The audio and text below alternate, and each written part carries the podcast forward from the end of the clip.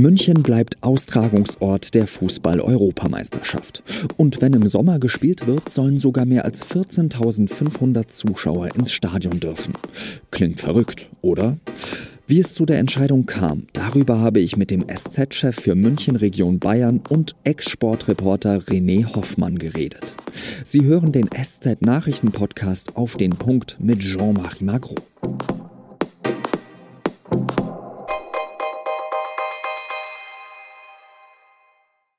In der heutigen Sendung, liebe Hörerinnen und Hörer, bin ich befangen.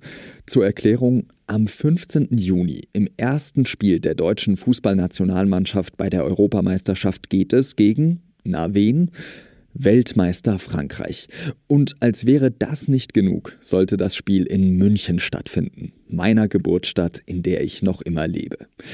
Sie können sich vorstellen, die Chance, dass es zu so einer Konstellation kommt, die ist wahrscheinlich kleiner, als dass Markus Söder Armin Laschet für einen herausragenden Kanzlerkandidaten hält. Ich habe mir in meiner Vorstellung schon alles ausgemalt. Herzlich willkommen in der Münchner Allianz Arena, wo der immer noch amtierende Weltmeister Frankreich heute auf die deutsche Mannschaft trifft. Schon in der Vorrunde dieser EM also ein absoluter Leckerbissen für jeden Fußballfan. Bienvenue à Munich, mesdames et messieurs, pour ce match entre deux équipes fantastiques, l'Allemagne et la France, dans ce stade merveilleux. Il est merveilleux, vraiment, l'Alliance Arena. Dann treten die Spieler auf den Rasen. Die Nationalhymnen erklingen. Erst die deutsche.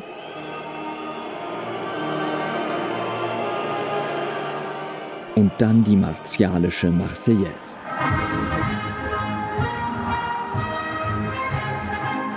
Ein spannendes Spiel, atemberaubend bis zum Schluss. Und dann. Linke Außenseite. Kylian Mbappé hat den Ball. Doppelpass mit Griezmann. Mbappé rennt alleine auf Manuel Neuer zu und.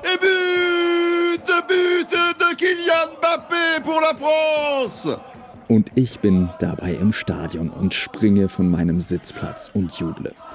So hätte es laufen können. Wie schön wäre das gewesen. Ach ja, und zwei weitere Spiele der DFB-Auswahl sollte es dann auch noch geben, gegen Portugal und später dann noch gegen Ungarn. Und auch ein Viertelfinale ist in der Arena vorgesehen. Aber, sorry für den blöden Satz, aber dann kam Corona. Zuerst wurde die EM, die eigentlich bereits im vergangenen Jahr stattfinden sollte, auf dieses Jahr verschoben. Und weil sich auch Deutschland in der Pandemiebekämpfung schwer tut, war auch nicht mehr so sicher, ob München Austragungsort der EM bleiben kann. Denn der Europäische Fußballverband UEFA hat die Bedingung, dass Zuschauer ins Stadion müssen. Am Nachmittag hat die UEFA bekannt gegeben, München bleibt Spielstätte. Darüber spreche ich mit René Hoffmann. Er ist Leiter des Ressorts München Region Bayern bei der SZ, war früher Sportredakteur und ist deswegen der perfekte Gesprächspartner für uns. René, hat dich denn überrascht, dass München jetzt doch Austragungsort der Europameisterschaft bleibt?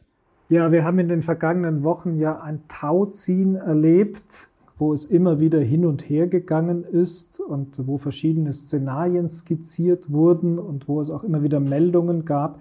Das klare Bekenntnis, dass alle Spiele in München bleiben sollten, ist nach dem, was man die letzten Wochen erlebt hat, schon eine Überraschung. Wer war denn in diesen ganzen Prozess, sage ich jetzt mal, mit einbezogen? Waren das die Stadt? War das der Freistaat? Wer hat da sozusagen alles mitgespielt?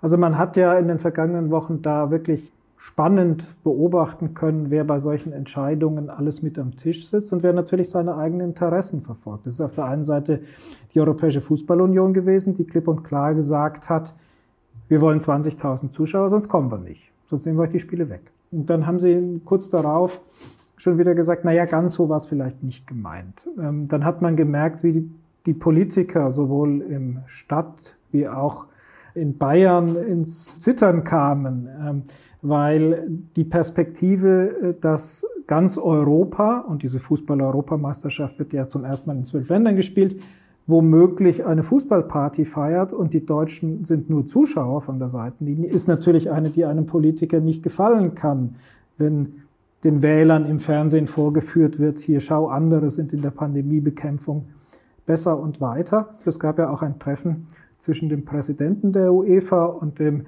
bayerischen Ministerpräsidenten, wo es immer wieder genau um die Frage geht, was ist denn möglich, was könnt ihr uns denn garantieren, was könnt ihr uns denn versprechen für die Spiele, die da ab Mitte Juni beginnen sollen. Also da war selbst der sehr strenge Landesvater Söder, der sonst bei Corona immer darauf achtet, äh, dass man hier in Bayern die höchsten Standards setzt, darauf bedacht, dass man diese EM hier in München behält. Na, nur wir waren nicht mit am Tisch gesessen. Ähm, was gesprochen wurde, erzählt jede Seite dann hinterher vielleicht auch ein bisschen anders. Aber es gab natürlich ein großes politisches Interesse, dass hier Deutschland im Spiel bleibt. Wie auch der Deutsche Fußballbund natürlich ein großes Interesse hatte, ähm, diese Heimspiele zu behalten bei dem Turnier. Wie Karl-Heinz Rummenigge vom FC Bayern, die Münchner Arena gehört dem FC Bayern, jetzt natürlich ein Interesse hatte, dass München im Spiel bleibt. Und am Ende sind sie nach all dieser vielen Hinterzimmerdiplomatie so gefallen, dass München im Rennen bleibt. Welche Rolle hat denn der von dir schon angesprochene Karl-Heinz Rummenigge gespielt oder könnte er gespielt haben?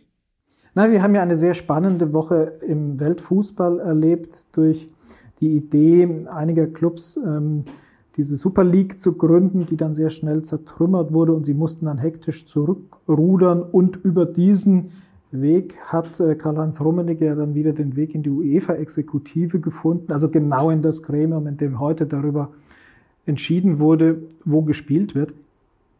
Deswegen glaube ich, dass auch das dazu beigetragen haben dürfte, dass die Entscheidung so gefallen ist, wie sie gefallen ist.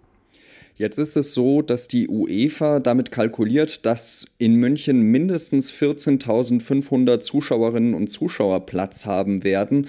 Äh, in, und das in einer Zeit, in der wir eigentlich über Notbremsen, über Ausgangssperren reden. Hat dich das überrascht, dass München anscheinend in der Lage sein möchte, im Sommer so vielen Zuschauern Platz zu geben? mit der heutigen Inzidenz, mit der heutigen Notbetreuung in Schulen und Ausgangssperren erscheint das natürlich sehr, sehr schwer vorstellbar, dass man hier in gut sechs Wochen ein lustiges Fußballfest feiert. Dazu muss man zum einen sagen, in diesen sechs Wochen kann viel passieren im Positiven. Ähm, die Impfquote wird mit Sicherheit steigen. Die Testkapazitäten sind heute natürlich ganz andere, als sie noch vor, sagen wir, sechs Monaten waren. Und dann klingt 14.500 Zuschauer erst einmal gewaltig, weil wir uns alle daran gewöhnt haben, dass wir, wo wir uns hinbegeben, eigentlich niemanden begegnen und niemanden neben uns haben.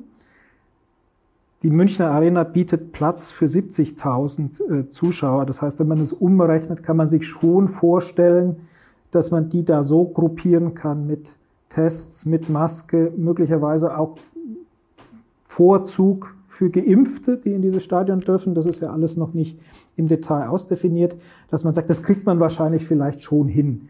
Wenn die Inzidenz, und das hat die Politik ja auch immer klar gemacht, wenn die Welt um die Arena herum zum Zeitpunkt des Anpfiffes das eben auch erlaubt. Wenn die Inzidenzzahlen nicht mehr so hoch sind, wie wir sie heute sind, und wenn sich andere Faktoren auch zum Besseren entwickeln. Und dieses Szenario hat die Politik auch immer gegeben. Die deutsche Politik, die Veranstalter haben keine Garantien abgegeben, anders als andere Städte, anders als andere Länder. Die UEFA hat jetzt äh, heute sozusagen dieses Versprechen so gehört, dass sie eine Garantie darin sieht. Das zeigt wieder, wie man Informationen auch äh, deuten und interpretieren kann. Dann bedanke ich mich ganz herzlich bei dir für deine Einschätzung, René Hoffmann, und dann wünsche ich dir noch ein schönes Wochenende. Dankeschön.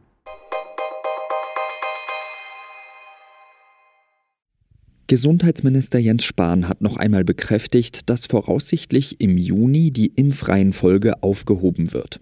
Die angekündigten Liefermengen der Corona-Impfstoffe seien dann so umfangreich, dass bis Ende Mai alle Menschen der dritten Priorisierungsgruppe ein Angebot bekommen haben sollten. Das sagte der CDU-Politiker am Freitag in Berlin. Bislang sind rund 18,5 Millionen Deutsche einmal gegen das Coronavirus geimpft, also mehr als jeder fünfte. Sieben Prozent haben bereits die zwei Impfungen erhalten. Nachdem am Donnerstag schon Olaf Scholz vor dem Untersuchungsausschuss im Bundestag zur Wirecard-Affäre ausgesagt hat, war jetzt die Kanzlerin an der Reihe. Angela Merkel hat ihren Einsatz für den inzwischen insolventen Zahlungsabwickler bei einer China-Reise im September 2019 verteidigt. Die Bundesregierung engagiere sich im Ausland regelmäßig für die wirtschaftlichen Interessen deutscher Konzerne, sagte Merkel im Parlamentarischen Untersuchungsausschuss. Es habe zum damaligen Zeitpunkt keinen Anlass gegeben, von Ungereimtheiten bei Wirecard auszugehen. Die Opposition widersprach. Merkels Einsatz sei der Höhepunkt des umfangreichen Lobbyismus von Wirecard in China gewesen, sagte der grünen Obmann Daniel Bayers. Der inhaftierte russische Oppositionelle Alexei Nawalny beendet seinen Hungerstreik nach mehr als drei Wochen. Das geht aus einer Mitteilung seines Instagram-Accounts hervor. Darin heißt es, er bestehe darauf, von einem Vertrauensarzt untersucht zu werden. Er verliere das Gefühl in Teilen seiner Arme und Beine. Zuvor war Nawalny nach Angaben seines Teams zu einer Untersuchung in ein Krankenhaus außerhalb seines Gefängnisses gebracht worden. Seine Ärzte empfehlen ihm schon seit Tagen dringend wieder Nahrung zu sich zu nehmen.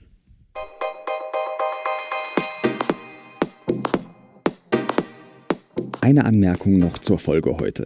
Ein großer Dank an meine beiden Freunde, den ARD-Moderator Michael Antwerpes und die französische Kommentatorenlegende Didier Rouston dafür, dass sie bei dem Spaß mitgemacht haben und ein fiktives Spiel kommentiert haben. Redaktionsschluss für Auf den Punkt war 16 Uhr. Danke fürs Zuhören und Ihnen ein schönes Wochenende. Und ach ja, wenn Sie sich darüber beschweren wollen, dass ich im Fußball Frankreich und nicht Deutschland die Daumen drücke, dann geht das am einfachsten über podcast.sz.de. Lob nehmen wir natürlich auch gerne an. Salü!